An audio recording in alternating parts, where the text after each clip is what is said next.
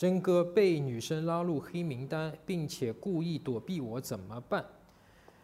唉，他故意，你的意思就是他真实的意愿就是不想理你？哎，第一个问题啊，既然这是他真实的自主的意愿，你愿意尊重他吗？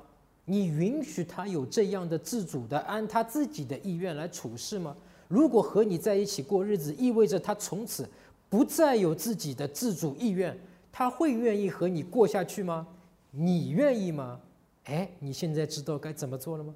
啊，能拉黑你就肯定之前加过你，之前既然加过你，说明对你印象还不错。那后来拉黑就是你自己搞坏的。啊，然后体现出来的行为啊，就是不断的给他发消息啊，以至于变成对他的骚扰。那现在正确的做法是立刻停止一切联系他的主动的行动。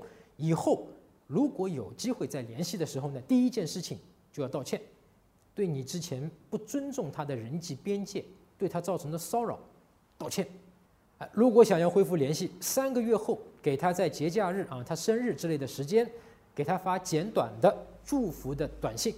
如果他回你谢谢，那你们就恢复联系了啊。如果他没有回应，就不要再发。等下一次两到三个月之后的节假日，继续给他发祝福短信。